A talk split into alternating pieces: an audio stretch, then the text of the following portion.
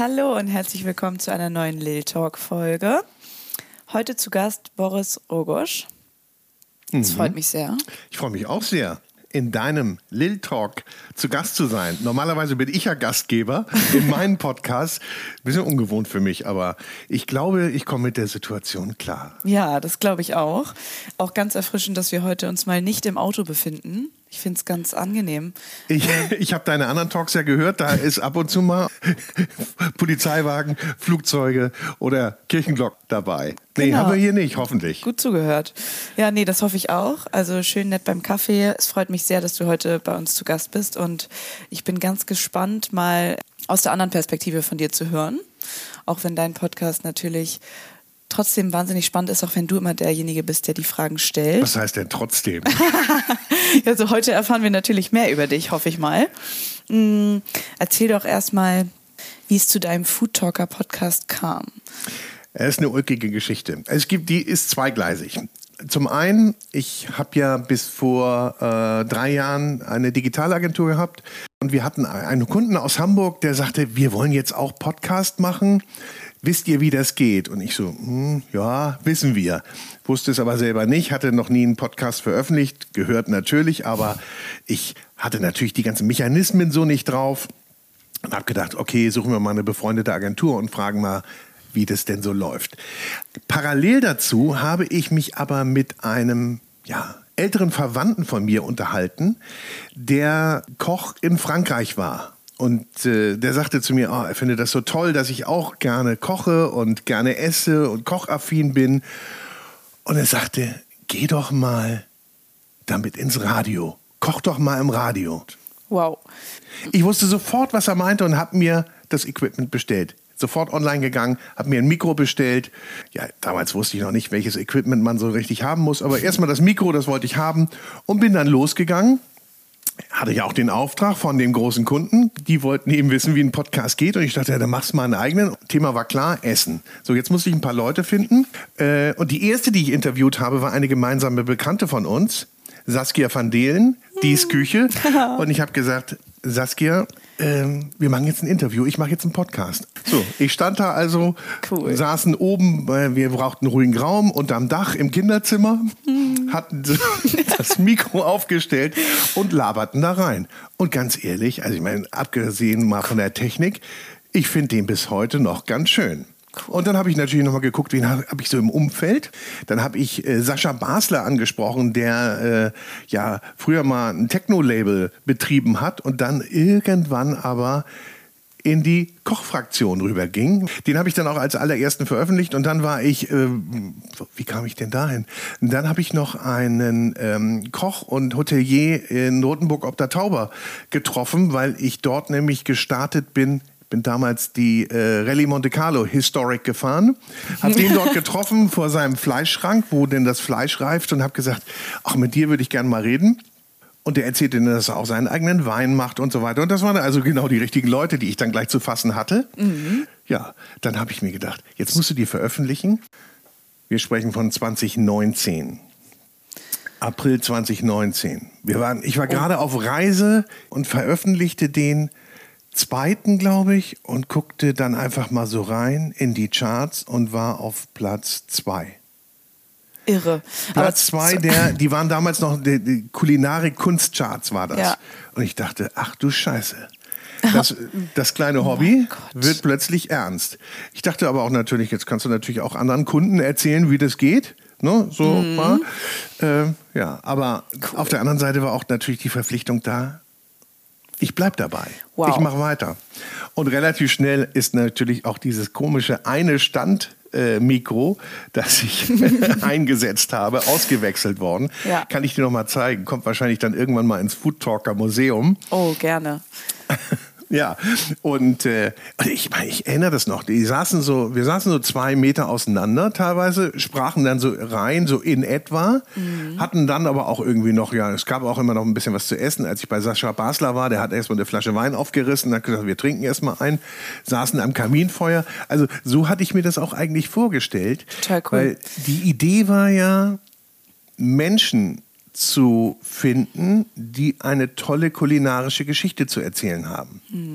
Hat sich dann im Laufe der Zeit ein bisschen verändert, aber es geht immer noch um die Menschen primär und dann natürlich, was sie mit dem Kochen oder, verbindet oder was sie zum Kochen gebracht hat. Und das kann ein Hobbykoch sein. Mhm. Oder ein Lehrer, der Hobbykoch ist und bei Kochshows mitmacht und jetzt sein Kochbuch veröffentlicht, genauso wie der Drei-Sterne-Koch ja, oder toll. die Drei-Sterne-Köchin. Wobei davon gibt es ja nicht, leider nicht so viele. Ist aber toll, wenn man dann die Atmosphäre auch einfängt, indem man irgendwie beim Wein oder irgendwas zusammensitzt, ne? Ah, ich bin ja auch lieber beim Gast, mhm. am liebsten in der Küche, auch wenn das natürlich Nebengeräusche verursacht als dass ich die Aufnahmen im Studio mache oder hier, wir sind ja jetzt heute hier bei mir im Homestudio. Wobei, das ist ganz gut, das Homestudio, weil die Küche ist ja gleich dahinter die offene Küche. Und da wird auch ganz gern mal dran gearbeitet dann. Ja, weil, also du kochst auch gern selber.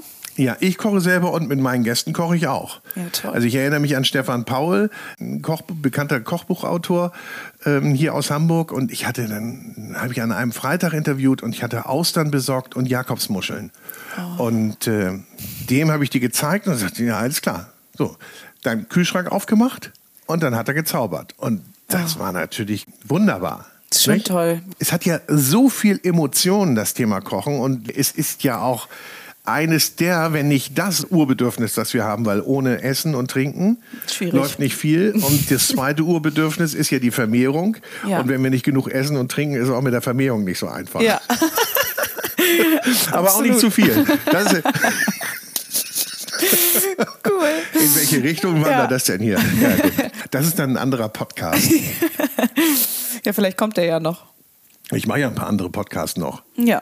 Also wenn ich das erzählen darf ja, und soll. Bitte. Also unter anderem veröffentlichen wir noch einen Podcast, da bin ich auch Host, äh, der heißt Vinyl und Wein.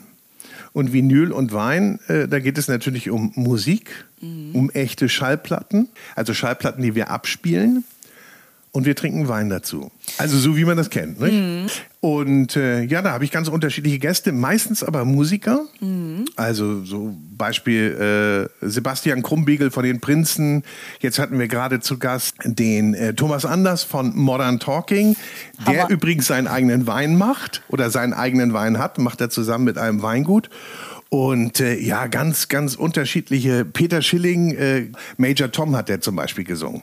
Neue Deutsche Welle. Oder jo Joachim Witt, auch Neue Deutsche Welle. Also wir hören dann eben Vinyl und die suchen sich dann, also nicht nur ihre Songs aus, natürlich nicht, mhm. äh, sondern eben Klassiker aus der Musikgeschichte oder auch Aktuelles. Und äh, da ich mich mit Wein nicht so gut auskenne, habe ich da noch einen Sommelier dabei, der uns dann noch vieles Kluges über Wein sagt. Suchst du dann aber nur Interviewpartner aus, quasi bei Vinyl und Wein, die auch was mit Musik zu tun haben? Oder kann das auch sein, dass jemand nur einfach einen Wein irgendwas mit Wein am Hut das hat? Kann, also wir hatten auch schon Schauspieler, Moderatoren, ähm, mhm. ja. Äh, also von bis. Von bis. Aber häufig äh, haben wir natürlich haben wir Musikmenschen da, aber da sind wir weit, bei weitem nicht drauf geeicht. Also das kann auch, okay. kann auch ein Koch sein. Ah ja. Äh, wir hatten auch einen Sommelier. Oh, gut, das ist naheliegend. also äh, äh, mhm. klar, das, die haben wir auch. Aber irgendwie äh, habe ich, ich war ja, hatte ich ja vorhin schon erwähnt, früher in der Musikindustrie und insofern habe ich noch einige ganz gute Kontakte und äh, freue mich natürlich, wenn ich da Menschen wiedersehe von früher. Da wollte sehr, ich auch lust, sehr lustig war übrigens. Mhm. Äh, kleine Empfehlung zum Reinhören äh, in Vinyl und Wein. Vielleicht damit mal starten mit der Gruppe Extra Breit. Äh, das sagt euch jetzt vielleicht nichts, ihr jungen Leute, äh, aber die haben unter anderem den Hit gehabt, Hurra, Hurra, die Schule brennt. Oder auch mit Hildegard Knef äh, eine Me Meganummer, für mich soll es rote Rosen regnen. Die Jungs trinken eigentlich eher Bier, aber wir haben sie natürlich auf Wein getrimmt und das war sehr lustig. So. Herrlich.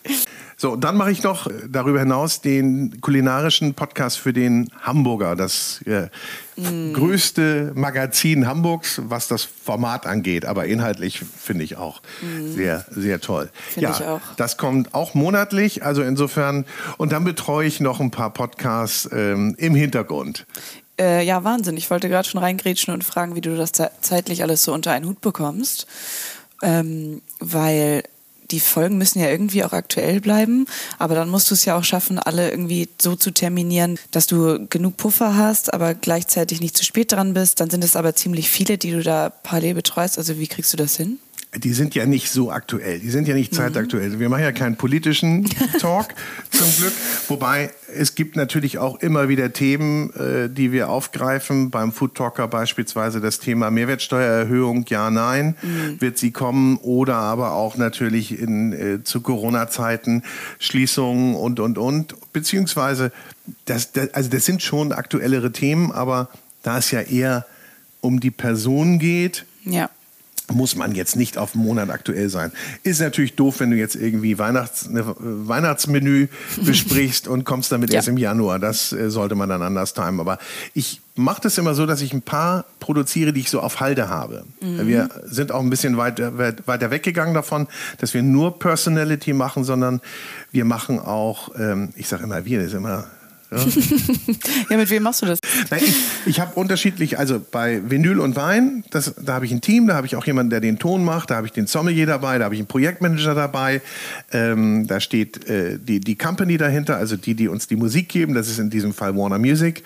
Ähm, den Food Talker mache ich ganz alleine. Und das war auch, wenn ich das noch erzählen darf. Bitte. Ich erzähle ein bisschen viel. Ne? Ich finde das toll. Denn äh, ich wollte etwas haben, nachdem ich aus der ähm, Digitalagentur ausgestiegen bin, wollte ich etwas haben, was ich wirklich komplett alleine machen kann. Mhm. Und ich schreibe meine Texte, ich äh, mache die Fotos, ich mache die Aufnahme, ich mache den Schnitt, ich mache die äh, Veröffentlichung, den ganzen technischen Part, sogar und ich mache auch alles, was Social Media ist selber und pflege natürlich auch den Blog selber und und und. Also Social Media machst du noch selber, das gucken wir ja nochmal. Achso, ja, ja, da, da, da brauche ich ja Tipps. Ne? Also das genau. kann ich ja nur, weil ich so gute Tipps kriege. Also ich wollte gerade sagen. aber da ist immer Space for Improvement. Mhm. Man kann das nicht alles selber gut können, aber ich wollte, das, ich wollte etwas machen, wo ich wirklich autark sein kann und wo ich mit meinem kleinen Feldrekorder, mittlerweile ist es ja ein bisschen professioneller geworden, ja.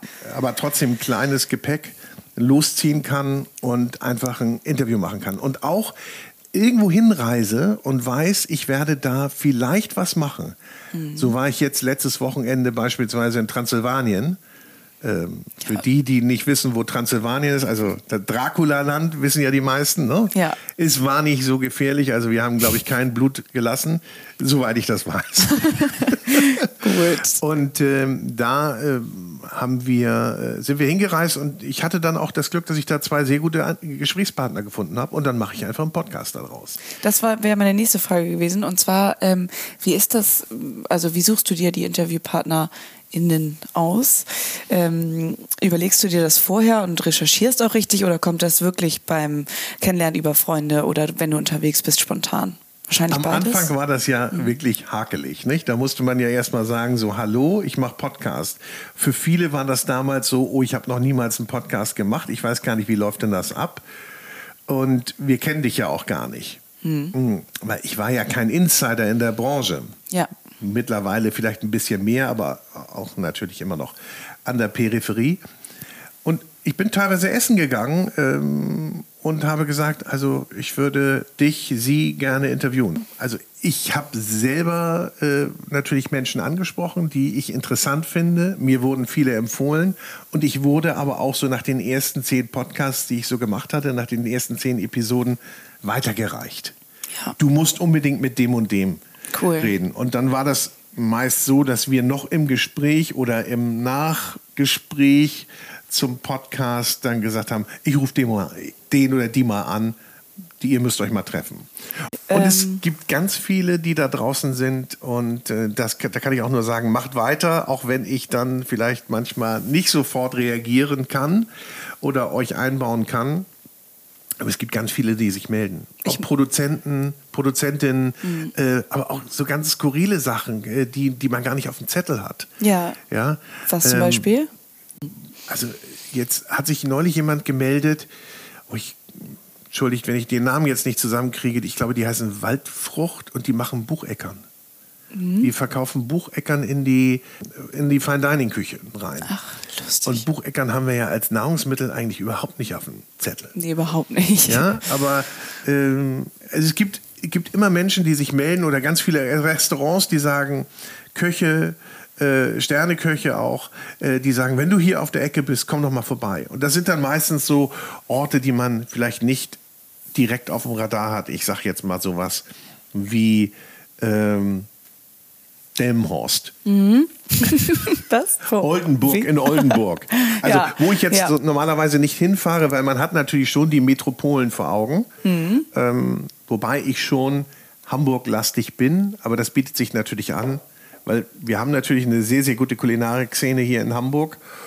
Und auch ganz, ganz, also erstmal tolle Restaurants und ganz tolle Produzenten auch. Apropos, ähm, da würde ich tatsächlich auch gerne dir noch mal ein paar unserer Kundinnen vorstellen, beziehungsweise euch connecten. Ist mir gerade so eingefallen. Mhm. Total hinten über. Machst du meine Warteliste noch länger? Ne? Ja, ist doch eine Idee. Naja, also wenn man empfohlen wird, ist es schon was anderes. Man kommt ganz anders in den Dialog. Mhm. Ich esse ja nun, äh, wissen meine Hörer, sehr, sehr gerne Austern. Und äh, wenn ich jetzt zum Beispiel Austern überhaupt nicht mögen würde, hm. dann würde ich wahrscheinlich auch keinen Austern-Podcast machen. Ja. Ja. Eine bessere äh, wäre eine gute Idee. Weil dann würde es mich nicht interessieren. Aber mich interessiert eigentlich alles und mich interessieren auch die Sachen, die ich, die ich vielleicht nicht essen würde. Ja. Also ich bin jetzt kein Fan von Innereien. Mhm. Aber wenn mir jetzt irgendjemand kommt und sagt, also ich mache hier das Feinste mhm. aus Innereien, dann gucke ich mir das auf jeden Fall an. Und ich okay. habe auch gesagt, ich probiere auch alles.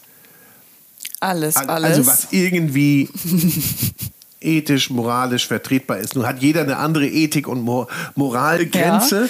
aber was für mich Spannend. vertretbar ist. Ja.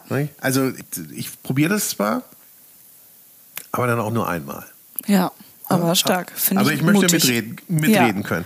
Und ansonsten, ja, wer kommt bei mir in die Show? Das ist natürlich total willkürlich. Und es gibt auch einige, die kommen mehrfach. Mhm.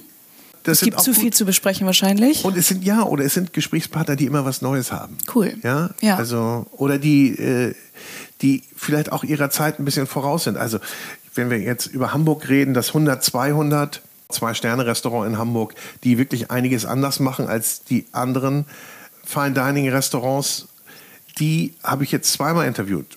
Einmal relativ am Anfang der Food Talker Karriere, wollte ich gerade sagen, und jetzt zu ihrem fünften Jubiläum, ja. fünfjährigen Jubiläum. Und da gibt es natürlich ganz viel zu bereden und auch was hat sich verändert. Und gerade bei, sagen wir mal, den Leuchtturmen in der Branche ähm, gibt es immer viel zu erfahren und da hört man auch, wo geht es in welche Richtung geht es denn? Ja? Also du interviewst aber nicht nur primär Köche und Köchinnen, sondern auch ähm, jegliche Art von spannenden Personen, die was mit Food am Hut haben, richtig? Food, Food am, am, Hut. Hut? Ja. gut. Ja. Okay, gut. also es kann auch, also mhm. wie, gehen wir zum Beispiel hier über den. Heute ist Isemarkt. Ja? ja, schön. Wir sind ja hier 100 Meter vom Isemarkt entfernt. Den ersten, den wir sehen, den ich, mit dem ich gesprochen habe, Interview sage ich eigentlich gar nicht, weil mich hat mal jemand, äh, äh, also eine Kritik mir gegeben. Ich glaube bei Apple war das äh, und da hieß es wenig bis gar nicht journalistisch aufgebaut. Und da habe ich gedacht, yes, so soll es sein. Ich will auch kein journalistisches Gespräch führen, sondern ich will ein Gespräch führen ähm, beim Kaffee. Wir sitzen uns gegenüber und äh, unsere Hörer und Hörerinnen sind die, die mit am Tisch sitzen ja. nur nichts fragen müssen, weil die Frage, die sie sich gestellt haben oder jetzt in die Runde reinstellen würden, wird gerade beantwortet oder wurde gerade gestellt. Ja. So, sie, soll, sie sollen sich mit am Tisch fühlen. Cool. Ja, und da will ich auch nicht die Fragen abarbeiten und keinen Fragenkatalog. Für diejenigen, die das geordnet haben wollen und ganz klar abgearbeitet und immer wiederkehren Episoden und was sind denn deine fünf Lieblingslebensmittel und welche würdest du nie essen und welche sind deine fünf Lieblingsrestaurants und deine ja. Lieblingsgerichte und Rezepte, könnte ich natürlich alles abfragen, mache ich auch manchmal, aber nicht nach Plan. So, Gut. aber wenn wir jetzt weitergehen, Malte, mhm. äh, Kräutermalte zum Beispiel, ja, kommt aus den vier Landen, war früher Dompteur bei Hagenbeek, hat sich seiner Wurzeln besonnen, in den vier Landen wieder den Gärtnereibetrieb aufgebaut und dann die Jungs aus der Region, also aus der Region, ja. mit, mit regionalen, soweit man das sagen kann, also Austern aus der Nordsee, Gehe ich auch immer gerne hin, habe ich natürlich auch interviewt. Dann äh, Jamai Leibspeiskäse, das ist die rote Gondel, die ist freitags 14-tägig da. Die äh, ja, Kollegen kommen aus Kempten. Ja. Thomas Breckle, auch ein ganz toller Gesprächspartner, auch eine tolle Vita, weil der war früher mal in der ähm, äh, Skilanglauf-Nationalmannschaft und hat dann immer Käse gegessen während seiner Trainingseinheiten und ist dann irgendwann mit dem Käse nach Hamburg gekommen und hat den auf dem Markt verkauft. Lustige äh, Geschichte. Und den affiniert er natürlich selber. Und so gibt es natürlich viele Leute, die mich interessieren ja. die, und diese Geschichte dahinter. Und ich sagte gerade jetzt, ich war in, äh, in Transsilvanien, da habe ich auch Käser getroffen, da habe ich einen Schotten getroffen, der, der dort Chutneys und Marmeladen kocht, aber auch oh. seinen eigenen Gin macht. Also mitten in Transsilvanien. Wir haben Trüffel gesucht. Da waren wir mit, mit Trüffelhunden unterwegs. Trüffelschwein. Und die Welpen werden ganz früh schon vertrüffelt, an Trüffel gewöhnt.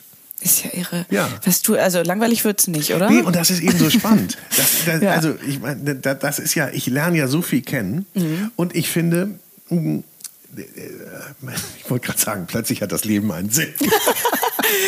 oh, nein, plötzlich haben so, nein, aber plötzlich haben so Reisen nochmal einen ganz anderen Sinn. Ich glaube, ja. meine Freunde finden mich dann auch teilweise ein bisschen spleenig. Auf der anderen Seite finden sie es natürlich auch toll, cool. weil man natürlich auch dann mit solchen Menschen in Kontakt kommt. Mhm. Und man kann ja nur eins sagen, wenn man essen geht irgendwo und nur den Kontakt beispielsweise zum Kellner oder zur Kellnerin hat oder zur Servicekraft hat. Und das ist, findet man wahrscheinlich alles nett und toll und ne, wir wünschen jedem, dass sie immer wunderbar aufgenommen werden und den Servicekräften, dass sie wunderbare Gäste haben. Aber wenn ich denn in die Küche gehen darf, dann erfahre ich ja noch so viel mehr. Und ja. wenn, ich, wenn ich mit denen spreche und mir das angucke, was sie dort machen, oder aber noch weiter reingehen kann und sagen kann, das sind die Produzenten von dem, die das Produkt kriegen. Und der macht das oder die machen das so und so, äh, dann erfahre ich so viel mehr man geht mit so einem ganz anderen Auge irgendwie einfach ähm, essen oder reisen, finde ich. Also ich kenne das nur selber von uns, weil ich auch gerne unterwegs mal Akquise mache und mal hier und da frage, ob sie vielleicht Social Media brauchen. Und allein das Gespräch ist schon spannend und allein das bringt einen schon irgendwie viel näher ans äh, Restaurant ran. Und wenn ich mir dann vorstelle, du gehst in die Küche, also ja, ich verstehe, dass es einen anderen genau, Sinn hat. Ihr guckt ja auch in ja, die Küchen. Ihr, ihr wollt ja auch wissen, wie tickt der Kunde. Ja. Ähm, was machen die? Wie machen die es? Was ist deren Philosophie? Ich behaupte, du lernst eine Region, ein Land oder zumindest Menschen ganz stark über die Kulinarik kennen. Ja, weil es ja einfach darüber da auch so wahnsinnig unterschiedlich ist. Also weil sich darüber die ganzen Restaurants und Kulturen und alles so wahnsinnig unterscheiden und das macht es ja so interessant. Also genau, und das Unterscheiden, das ist nämlich so ein ganz spannender Punkt, finde ich. Dank Social Media ähm, hat man ja so den Einblick in quasi jedes Restaurant oder in jede Karte. Ja. ja?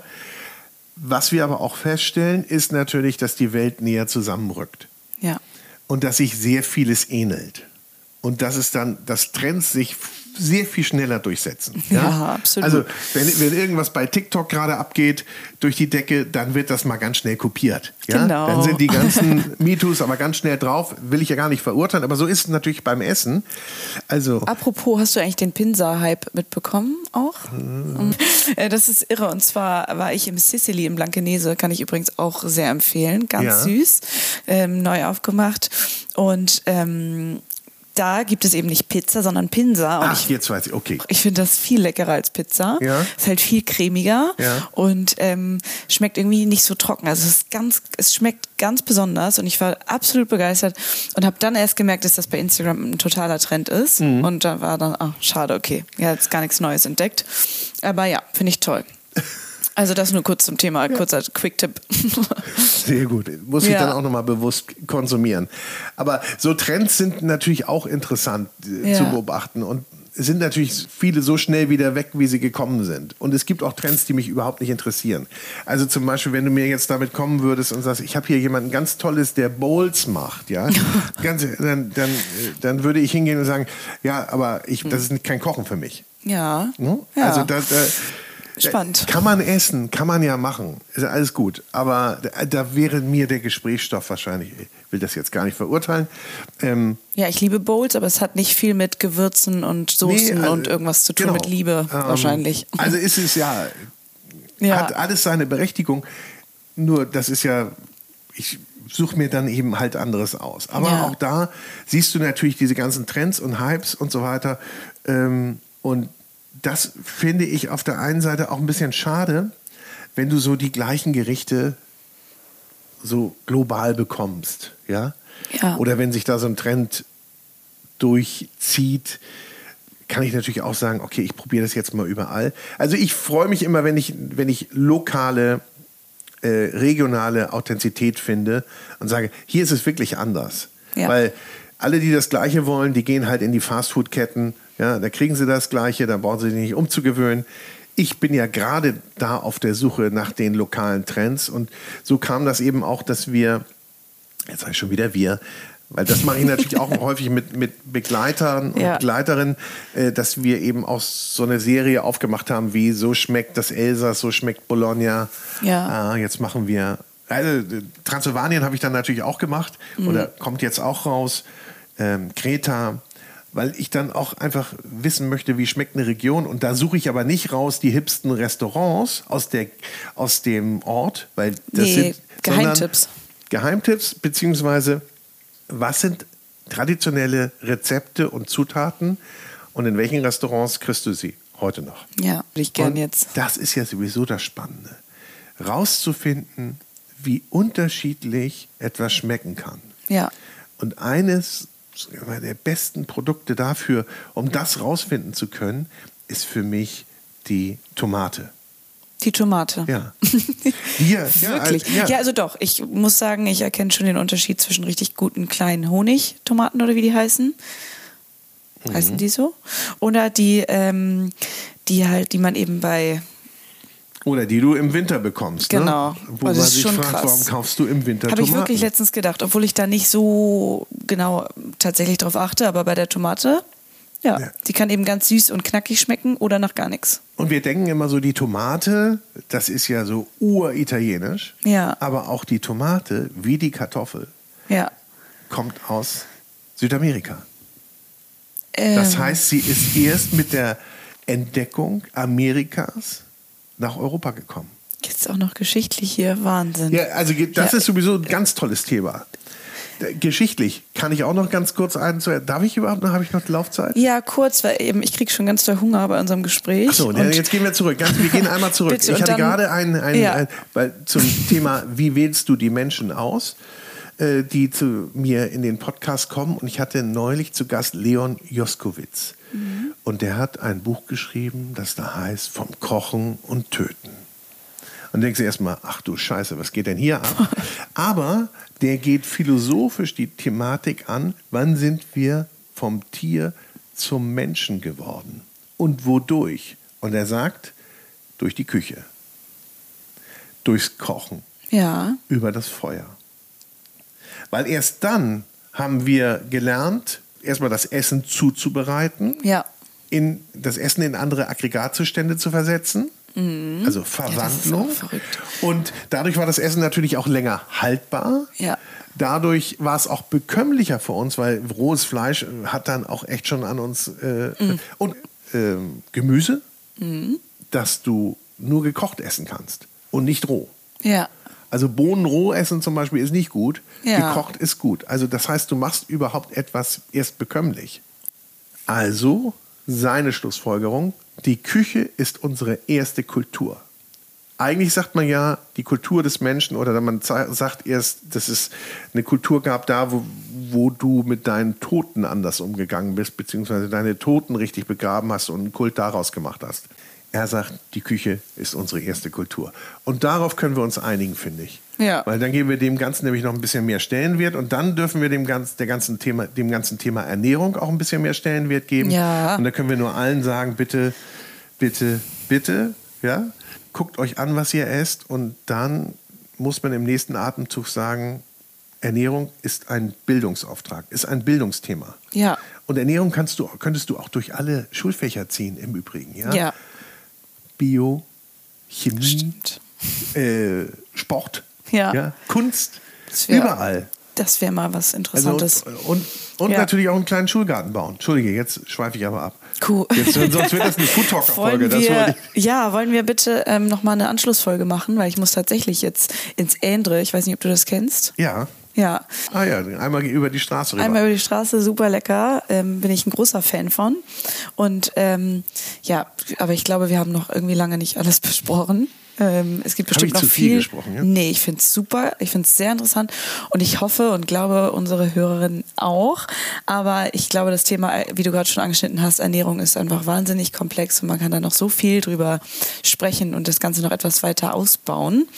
Deswegen Wir müssen ja auch noch darüber sprechen, Bitte. wie das denn ist, dass man sein Essen immer fotografiert. Ne? Ja, oh, das denn? nee, das dauert jetzt zu lange. Das, da- aber Das ist, da, da, da, äh, ich, fotografierst du jetzt gleich ihr Essen bei, bei Endre? tatsächlich ja für unsere Lil Story Okay. als Inspiration für unsere Community. Ja, also ich finde das ja, ich gucke mir das ja gerne an.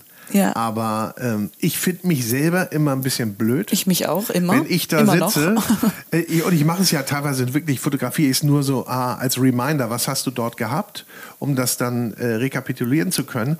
Auf der anderen Seite gucke ich aber auch immer schon so, dass es auch fotografisch okay ist. Ja. Und da, da muss man ja noch gucken, davor denkt sich ja der Koch schon, ist es denn wirklich Instagrammable?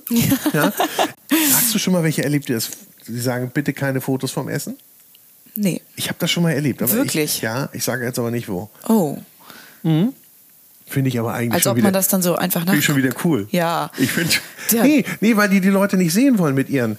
Ach, wegen Handys. Ja, kann man. Ja. Mhm. Und es, ich habe auch schon Leute erlebt in Drei-Sterne-Restaurants oder zwei, zwei- und Drei-Sterne-Restaurants, die ja aber nicht dann, gut, das sind dann Professionelle, wollte ich gerade sagen, die, dann, die dann aber auch mit extra Licht und richtigen großen Kameras unterwegs sind. Ja. Ja? Das finde ich ein bisschen unentspannt. Habe ich sogar neulich eine interviewt, aber die macht das auch wirklich beruflich und da gucke ich auch wirklich hinterher. Und das ist nämlich Franzi von Taste Hamburg. die habe ich auch gesehen Die- und das fand ich cool. Die Bei- darf das. Die darf das. Sehe ich auch so. Die solltest du mal interviewen. ja, unbedingt. Gute Ja. Idee. Ja. Sehr spannend. Ich, äh, das zum Thema Netzwerk. Ne? Ja. Ich vermittel gern. Vielen Dank. Viel Spaß Ich im übrigens Ende. auch. Danke. Ach so, ja. Und ähm, ich freue mich auf die, auf die Social Media Lektion dann. Ja, ich freue mich trotzdem. Ich freue mich auf unsere nächste Folge und danke für deine Zeit heute. Sehr gern. Ich habe Hunger. Ja, guten Appetit. Danke.